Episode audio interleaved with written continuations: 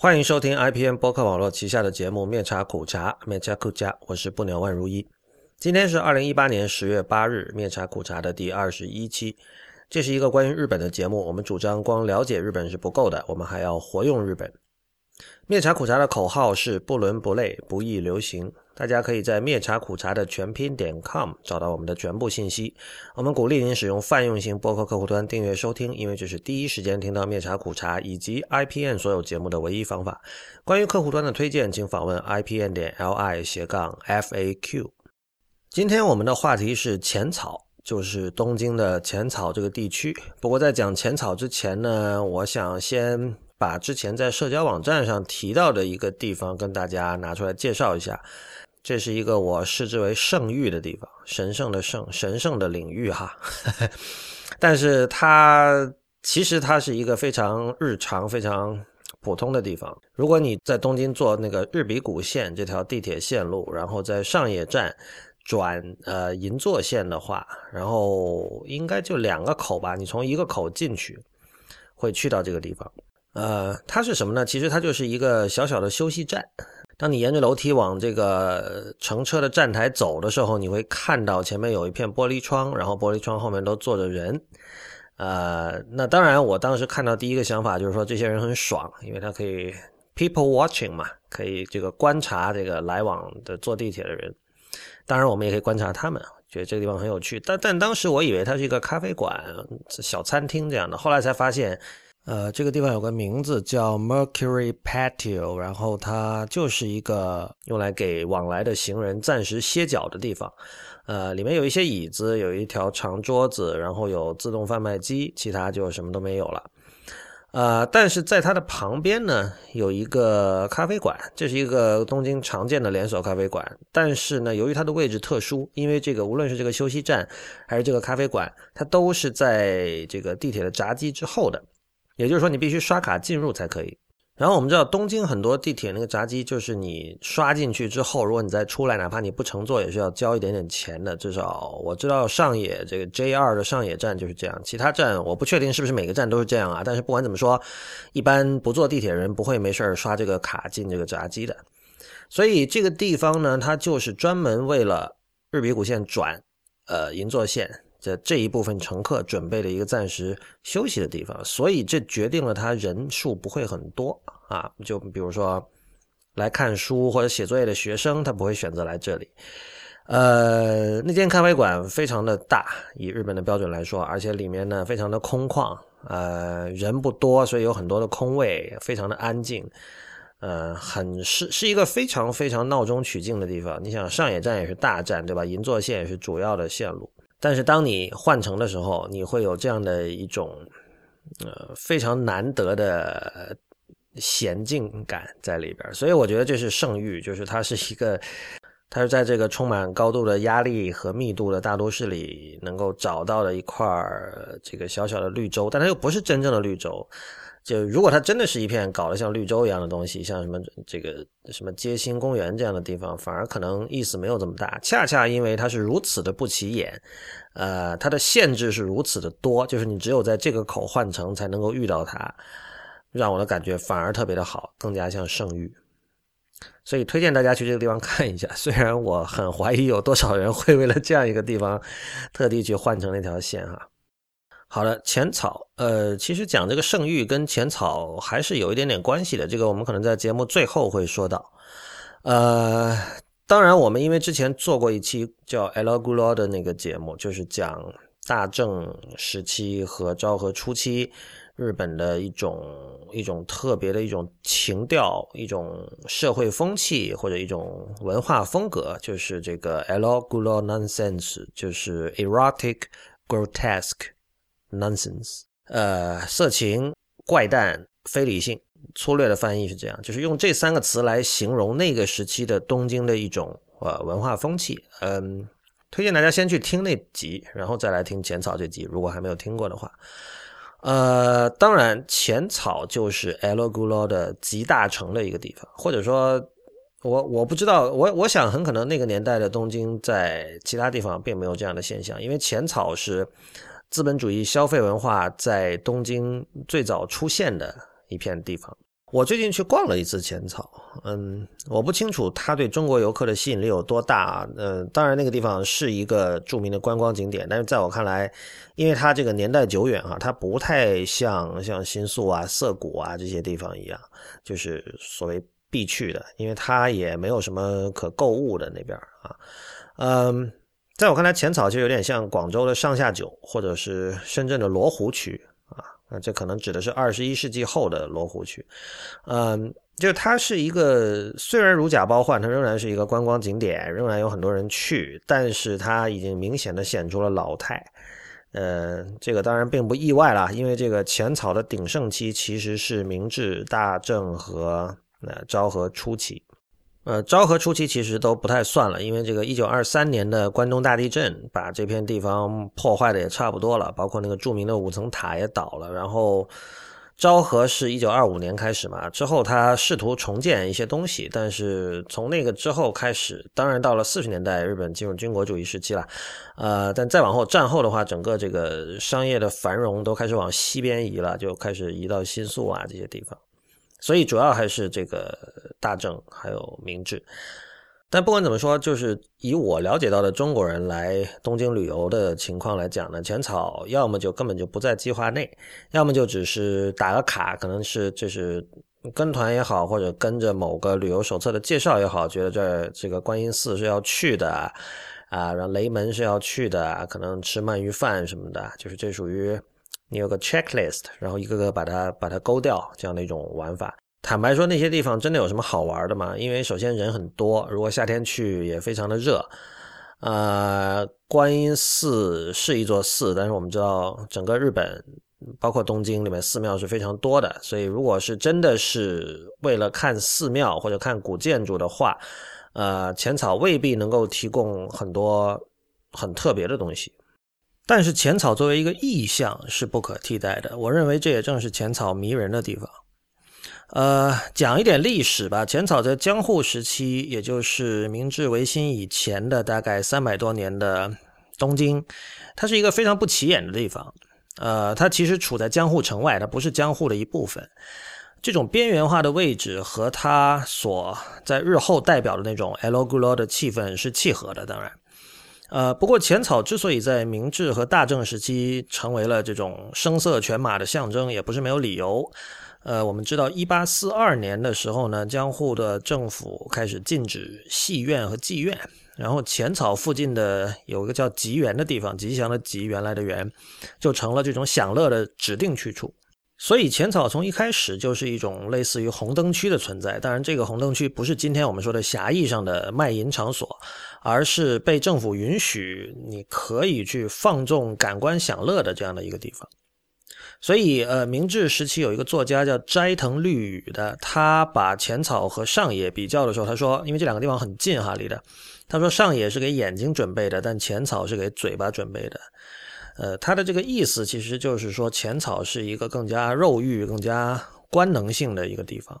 而所谓上野给眼睛准备，当然是有这个上野公园了，包括今天这个上野公园还在，里面有各种各样的美术馆，这个大家可能都比较熟悉了。呃，到了明治和大正年间呢，浅草就有了东京最早的电影院，叫做电器馆。啊，然后还有各种剧院，然后上演所谓的浅草歌剧，以及各种表演。这个歌剧是包有包括真正的西洋歌剧，呃，这个但是也有更大众化、通俗化一点的歌剧。呃，然后还有当然有各种小商贩、各种浪人、乞丐、文人骚客等等。比如说川端康成当时就流连在浅草，而且关东大地震之后，他特地就去在那个废墟里，就是。不叫闲庭散步吧，有点像本雅明说的那个 flaner，就是街头漫步者的那种感觉。当然，那个 那不是一个城市的一个环境，那是一一片瓦砾堆了，可能。但是他就觉得说，这个我必须用我的眼睛把它观察下来，然后把它记下来。因为那个时候他和一批同柴作家是所谓的一个叫新感觉派的这样的一个流派嘛。这个流派在几乎是同时代，在上海是有一批有有有一批同人的，所以那个时候。我们可以看到，就是日本和中国和上海的这个交流是非常紧密，几乎是实时的。这个可能以后有机会再讲吧。我这里要特地强调浪人和乞丐，就是这个可能是浅草和今天新宿的最大区别。就是虽然可能今天新宿在这个吃喝玩乐以及作为这个消费主义的一个核心地带，在这点上和大正年间的浅草是一致的，但是今天的新宿，反正我是没怎么看过有乞丐的。新宿是它肯定不是东京最干净的地方，但它仍然它是干净的，对吧？呃。今天其实我觉得在东京，我见到乞丐比较集中的反而是上野，上野车站附近，包括你如果从上野往北走，一路上你会经常见到乞丐。但是我们知道，今天人们对于乞丐的态度和以前很不一样。就是我个人非常反感的是，有很多去硅谷上班的人，呃，各国籍都有哈，就是在抱怨旧金山的流浪汉，这个是一种。非常前现代的态度，甚至我觉得在哪怕大正时期，人们对于乞丐也不会像今天这样把他们就是纯粹的视为一种呃应该被治理的这样的一种东西。当然，呃，其实我没有读过大正同时代人的记录哈，那个年代首先能写的人比现在要少得多，能发表的人就更少。但是我们从今天我们看后人。对浅草的回忆，呃，这里肯定有浪漫化的这个成分，但是我们可以看到，今天我们会怀念浅草，会怀念 El Gulo，为什么会为什么 Gulo，为什么 grotesque 怪诞、怪异、狰狞这些东西是会是会成为一种可以被怀念的东西？很显然，像乞丐和浪人这种存在，在当时的浅草是一种加分的因素，而不是说，哎呀，好烦啊，这些人怎么？政府不怎么怎么不管一管，显然不是这样的。他们的存在是浅草魅力的一部分，这个可能跟所谓的江户风流什么的都会有一些传承关系。不过这个就今天就没有时间多讲了。那么。上面描述的这个浅草当然已经死了，但是作为一个意象的浅草，在我们阅读了很多文献之后得到的那个印象中的浅草，或者我们用一个日文词，就是说作为一种心象风景的浅草，呃，心灵的心，大象的象，心象风景这个词在日文里有时候会用来翻译英文的 imaginary landscape，其实差不多就是这个这这个意思吧，想象中的风景，嗯。这样的作为一种心象风景的浅草，它为我们今天去浅草游玩提供了最好的向导。呃，我们必须把这个虚构的浅草映射到实际的浅草上，就像近年我们经常看到有人在网上玩某种游戏，就是用 AR 技术，用这个扩增现实技术把，其实也未必有扩增现实技术啊，但是这个行为本身是一种 AR，就是把。某一个地点，它古代的照片叠加到今天新拍的当代的照片上，就像比如说美国呃这个北京的城门，对吧？以前北京城墙拆了嘛，但是我们找老照片，然后把它叠加到今天的德胜门啊，这种照片可能大家都看过。我认为这个是我们在游览浅草的时候应该做的事情。当然啊，按照四山修斯的看法，这两者其实没有区别的。所谓虚构的浅草和实际的浅草啊，他在七零年代末八零年代初吧，大概有一个剧里就借。一个角色之口就喊出了这句话，说这个事实已经死了。啊，或许这也是四川修斯为什么从大正年间源源不断的吸取了各种各样的养料吧。幸运的是，如果我们想进行这种意淫式的旅游的话，今天实际存在的那个浅草，还是留了很多暗号和标志给我们。事实上，我觉得这点确实很让人吃惊，因为当然，就我们知道，像刚才说到一九二三年有关东大地震。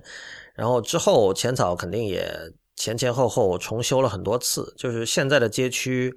呃，现在的这个那一块的城市风貌和当年肯定是差别很远的。但是我们仍然可以在浅草那一带找到很多大正年间的，呃，还有这种典型的 l o g l o 的那样的那种类那种风格的东西，那种一都是一些很小的东西。比如说，我第一次在那边逛的时候。就是在一条普通的商店街一出来，我看到了一块这个像像像展板，就易拉宝或者 X 展板那样，但它不是这个布或者纸，它是用一块木板，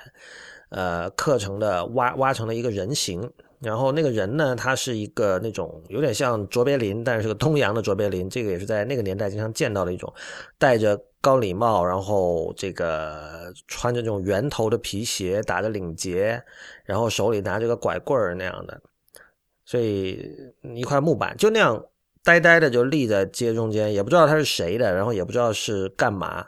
然后但你看到那个脑袋中间是挖了个洞的，所以你马上就明白就是那种给人拍照用的，就你可以把脑袋塞进去。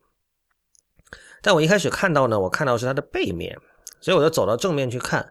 我才发现，就是就是那个东西的感觉就特别像在四川修斯在一九七零年代的一些电影里，包括如果大家看过像《少女春》啊，就是丸尾莫广的漫画，后来改编成动画的《少女春》。还有其他一些跟大正年间的这个文化相关的作品的时候，这这块木板，这块人形木板会让你觉得非常的熟悉。呃，这块木板一下就是把我打回了就是 El Gulo 时代或者一个 El Gulo 的氛围。虽然它周围的一切仍然是非常日常、非常 mundane 的平常普通的一些风景。然后这个木板上写了两个字叫“眼神”。就是演是演戏演戏的演，或者日文叫演剧嘛，日文管戏剧叫演剧，呃，就是演剧之神吧，大概这么个意思。我觉得这个就刚才跟跟我说刚才那个圣域就很像，就是它是一个这错误的出现在一个莫名其妙的地点的一个东西，但是它具有呃让帮助你超越当下时空的能力。我觉得这是非常好玩的一个东西。然后还有一个小东西，等会儿我们会讲，主要讲两个地方。但是在讲那两个地方之前，还有个小东西，我想说的是，在通往浅草寺的那条路，那条路叫剑士吧，中中剑士吧，就是剑士。我们在讲 El Gulo 那期其实提到过，就是 Misemono 剑士物，以前有这个剑士物小屋，其实就是就那三个字是看见世界呃物体这三个字，剑士物。说白了就是那个年代，大家很多东西都都没见过，所以就有各种稀奇古怪的、这光怪陆离的，比如说洋货，呃，包括比如说 freak 各种 freak 各种怪人，比如说侏儒，呃，或者什么以前一直有个传说，就是从江户时代有很多人用那个肚脐眼抽烟，就是所以这个 用肚脐眼抽烟的人也是一个在这种 misamono 的这个见识屋小屋里经常出现的，就有很多这样的东西。呃，这个名字到现在也保留了下来，而且我觉得。其实多少还是名副其实的，因为你沿着那条路走进去，当然我们知道现在那两旁的那种小商店都是做游客生意的，卖各种旅游纪念品。但是你如果仔细看，我相信大部分人可能 没有太多的心情去仔细看，我也没有。但是少数几家小店有一些有意思的东西，有一家卖各种小微型的那种小人偶，卖的还都挺贵的，都两三万日元一个，那些都做的挺精致的。但我想说的是，我们在那儿买到了一个非常普通的东西，就是那种纸气球。这个在东京很多地方都可以买到。它看上去非常廉价，就是普通的纸做的气球，然后你吹起来可以放在家里做装饰。但是马上引起我注意的是，那个气球和铃木清顺的那部电影《梦二》一开头的那个场景里，一堆人在空中不断的扑腾的那种那个气球是一模一样的那个配色。就是它有红、绿、黄、白这几种颜色，呃，回头这个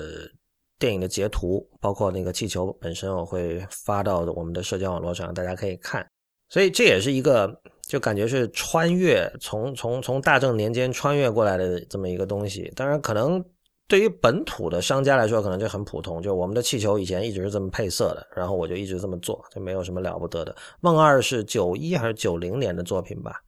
呃，它是铃木清顺的大正三部曲的第三部，前两部都是在八零八十年代初，八零和八一年做的。所以，呃，这两个东西就是刚才说那个眼神木板和这个这个大正气球，它和我刚才说的那个圣域其实很像的，就是它它本身是非常稀松平常的东西，就是你你必须依靠你的想象力才能够达成这种超越，才能够看出其中的这个意味。那么接下来就讲浅草的两个主要的。呃，可以说是景点，确实是景点哈。呃，第一个是一个乐一个游乐场，叫写成汉字是花屋夫，如果是日文是读 Hanayashiki。呃，这个就是就其实很多旅游手册我估计也会介绍吧。我自己是从新井一二三的书上看到的，他当时说有亲戚来东京玩，然后他就策划了一条怀旧之旅，然后其中就包括这个。因为说到是，这是东京最早的游乐园嘛，现在开园已经一百六十五年了，就是明治时代就有的这么一个游乐场。呃，所谓游乐场就是就是那各种机动游戏啦，像过山车啊、摩天轮啊那些的。那当然这种东西在东京很多啦。说到这个摩天轮和过山车，首先我们可能想到的是富士山那边的这个 Fuji Q 啊，或者是在水道桥，就是这个 Tokyo Dome 旁边的那个有一个穿越了各种建筑物的一个过山车。我记得。之前那个在美国网球比赛上获得冠军的那个混血日本人叫 Osaka Naomi，他就说当时那个记者采访嘛，就说你来来东京最想去什么地方，然后他说其中一个就想去坐坐那个过山车。但是花屋夫这个游乐园的，就是我们可以想象哈，就是这么早的一个游乐园，它显然不是以呃过山车的这种惊险程度或者说这种科技含量著称的。事实上，这个游乐园，你要是比呃这个机动游戏的刺激程度的话，它是非常寒碜的一个游乐园。呃，首先它的尺度非常的小，呃，比如它也有跳楼机，但是你感觉那个就是给小朋友玩的跳跳楼机。它里面其实有两个跳楼机，有一个就是就基本上是给可能是学龄前儿童都可以做，它不会一下升到，它首先就非常矮了那个东西，然后它也不会说一下啪一下升的很高。旁边有一个相对高一点，但是跟比如说深圳欢乐谷的跳楼机比还是矮很多的这样的一个跳楼机。呃，它也有自己的一个小过山车，但是那当然它是完全没有这个三百六十度回环的，就是它你在坐这个过山车的任何一个一个点上，你的脑袋都是往上的，就是没有倒转过来的，所以你你完全可以说这种过山车坐来有什么意义？但其实那整个。游乐园看起来就像一个这个微缩景观，这其实就是它有趣的地方。这个当然在一百六十五年前刚开的时候，它其实当然不是现在这个样子了。那个时候呢，它只是一个像一个花房，就是你可以来看花吧，好像还是怎么样，所以它叫花屋夫嘛。后来经过反复的改建重建，然后过山车好像是一九五零年代开始出现的吧。呃，这整个地方非常的小，然后所以它要在非常有限的空间里。呃，首先要把所有这些机动游戏都塞进去。此外，还有别的东西，比如说卖小吃的、卖冰激凌的，呃，各种各样。那条轨道也是要穿过各种，比如说其他的售票处，然后，呃，里面这个玩魔术的或者玩其他游戏的那个建筑物等等等等。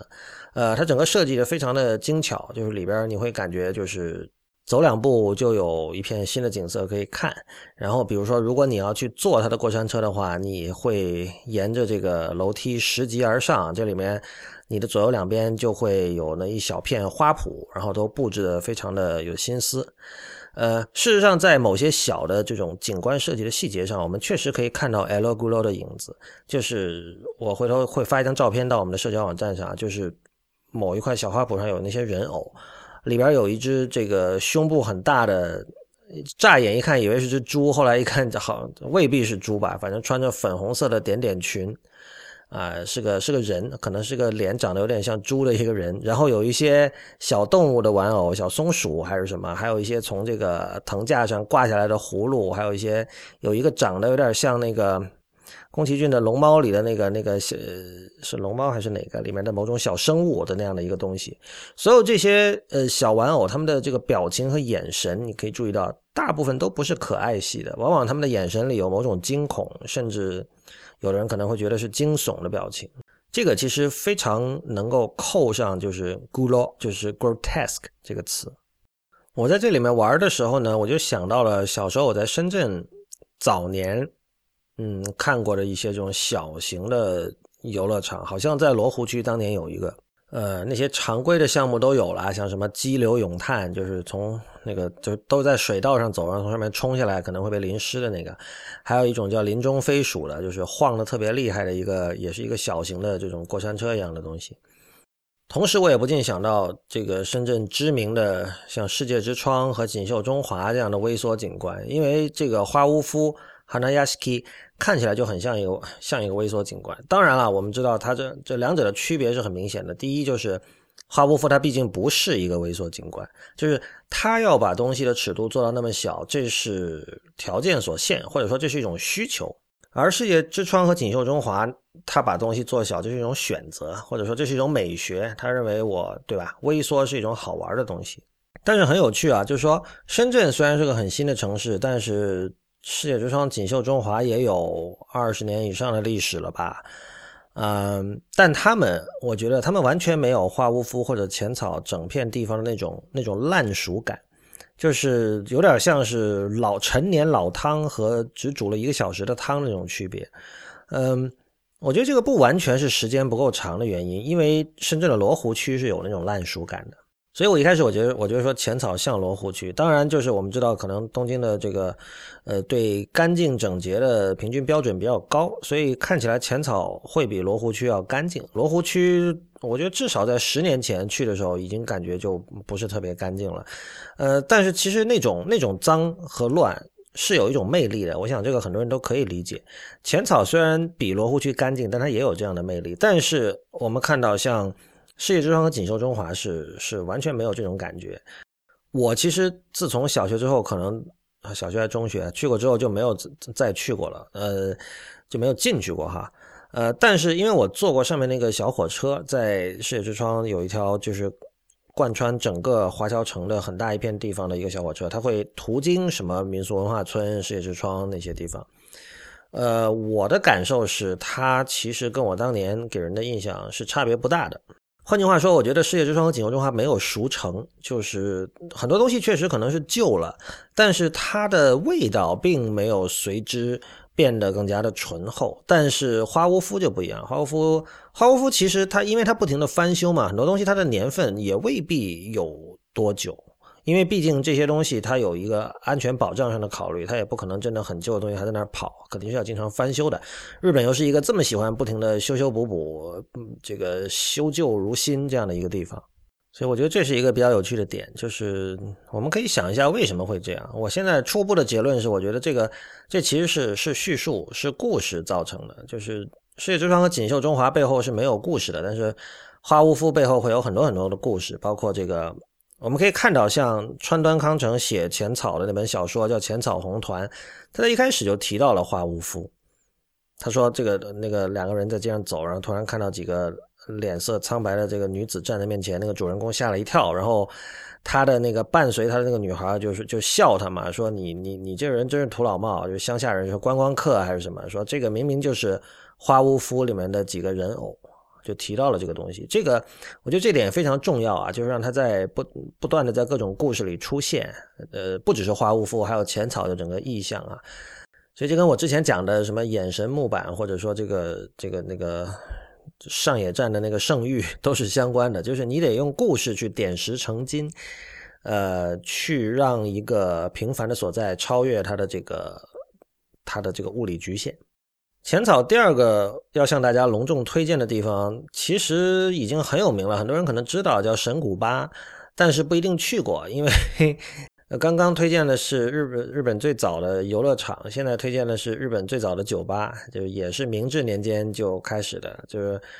它好像是在某些漫画还是动画里出现过吧，这肯定很可能不止一个了，因为这个地方太有名了，就是他当年做的那个电器白兰，其实就是白兰地了。呃，非常味道挺浓、挺呛的一种酒，现在还有的卖，成了一种纪念品了。也大家去可以买来喝，才几百日元。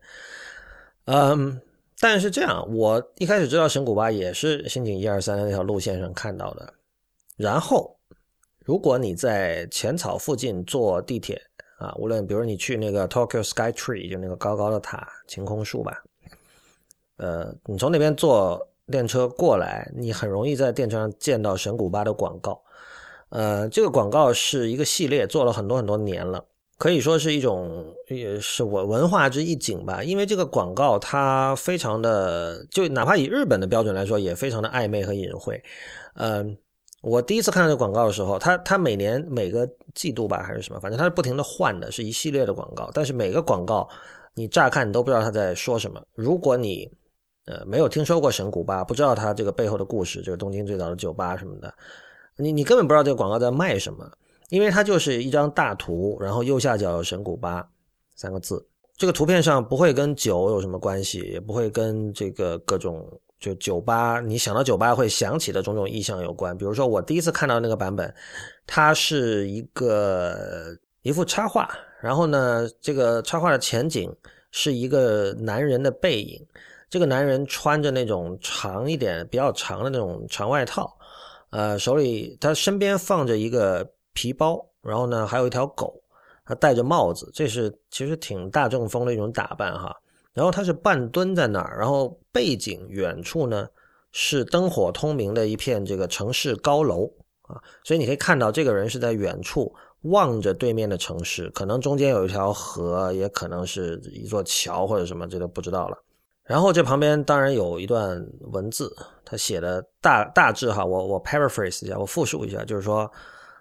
时代在变，但是呃永远不变的东西，想必还是有的吧？呃，或许就在我自己的身体当中，就在我自己身体里面，或许还是可以这样相信的。然后下面说，明日继续，或者说明日继续前行，大概是这么一个意思。这个照片我之前应该在社交网络上发过，而且你如果去看神谷巴的网站的话，他会把历年来的这一系列的广告都登出来的，那很容易找到这个图。回头我们链接会放到本期的相关链接里，推荐大家去看。大家可以看到这个广告是多么的就 多么的暧昧啊！你真的不知道他在说什，真的不知道他在卖什么东西。所以，呃，当然日本有很多广告都有类似的特点，但是神谷巴这个可能就比较有名吧，就是。其实它向你传递的是说一种一种氛围，而这种氛围呢，就代表了呃这个产品它能够带给你的那种感受。比如说之前呃 Docomo 做的一个广告，请了那个 Perfume 那个广岛的三个女孩的那个电子组合，对吧？他们在那个三 D，然后好像说用五 G 五 G 技术同步，让他们在三 D 跳舞，然后合成一个视频，呃。对，这是卖五 G 广告的，但其实你一开始我们在电车上看到那个广告时候，完全不知道它是卖什么的，而且最终其实你感受到的就是说，哦，perfume，呃，很酷，呃，有一种近未来感。那么 Docomo 很酷，有近未来感，对吧？就是说你你选择 Docomo，你就会获得像你看 perfume 跳这支舞的时候，你的心中感受到的那种东西。但是这个说法用到神谷巴上可就大错特错了。可以说我被骗了。我我第一次去到神谷巴的时候，你从外面看，其实感受还是不错的。它有一点点像上海的那个国泰电影院，因为它也是在一个街角，然后那个建筑的风格也有点像。但进去之后，一开始我觉得我是不是找错了？因为那个地方有几层嘛。但我们看了，就是所谓是好是楼上是是餐厅还是不知道什么，神谷巴就是在一楼。刚跨进去，第一个感觉就很像一个食堂。呃，或者说大排档，但它对很像一个大排档，它只是没有露天的座位。呃，当然比一般的中国的大排档要干净很多了，但是非常的喧闹，就说话是要靠喊的。这个在在呃日本不是没有了，像有一些这个路边的吃海鲜的一些地方也会是这样，但是显然跟刚才我描述的那个广告所传递出来的意象是不一样的。它没有吧台一说，其实就是一张张的桌子，它像是一个就是。日本有所谓“大众酒厂”这个字，我觉得这四个字用来形容它倒是很合适。就是你感觉这是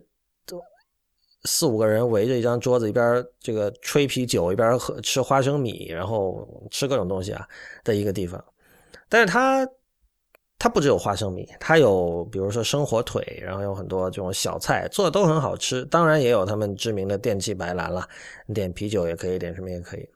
我们当时去，我就觉得很，我其实觉得很惊喜，因为这个，我首先觉得这个地方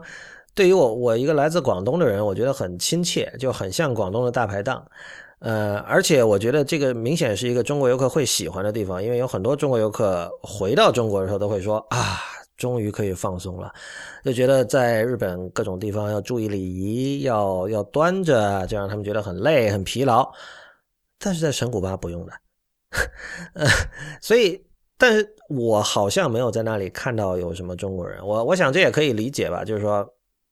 一般旅游的话，比如说来日本，你会都都会说我是来看日本的，那你就拿日本给我看啊，对吧？你给我看文乐，你给我看能剧，给我看歌舞伎，是吧？给我看樱花，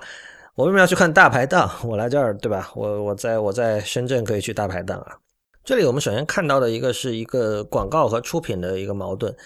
呃，那一批广告传递给我的那种那种忧郁、呃典雅、呃纤细的感觉，在它最终的这个出品上是完全感受不到的。但我其实仍然很愿意推荐大家去。呃，就回答刚才的问题好了，为什么我来到日本要去一个类似广东大排档的地方？其实，在我看来，这才是有意思的地方。你你居然在日本看到了一个广东大排档，你不觉得这个很有趣吗？这难道不比像天好运这样的店，呃，在我看来颇有点徒有其名哈，开到了东京，然后白领们排队两个小时去吃，难道不比这个要有趣的多吗？这是一家明明不是大排档，但它给你的感觉去却像你家乡的大排档这样的一个地方。我我认为就是这个你要说的那什么点你说哦，这个其实人毕竟还是相似的，是吧？大家都需要这样的地方，这也是一种看待它的方式吧。我想。尤其是在今天啊，就各种旅游手册和这个各种号、公众号也好，什么号也好，呃，在尽一切努力把所有可挖掘的日式的东西，就是所谓只有在日本能够体会到的东西，都已经挖掘遍了。而且就是你基本很难不遇到 cliche。如果你照这种标准的路子去旅游的话，在这种情况下，我觉得反而去神谷巴这种令人吓了一跳的地方，我觉得是会有惊喜的。总之，这个地方呢是很接近很多中国留学生的撸串理想的地方，就是你可以大声说话，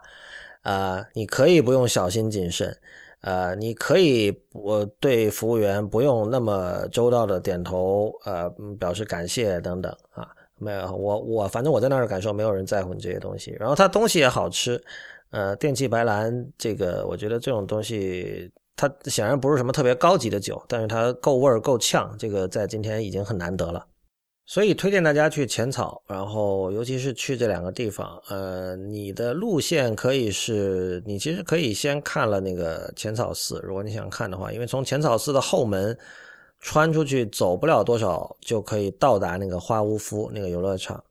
啊。然后完了之后，到了晚上的时候再去神谷巴吃饭或者宵夜或者什么。呃嗯、，L Gulo Nonsense 这种时代氛围，当然跟今天的时代是格格不入的。你不可能在今天的浅草找找到真正的情色、真正的 grotesque，还有真正的非理性。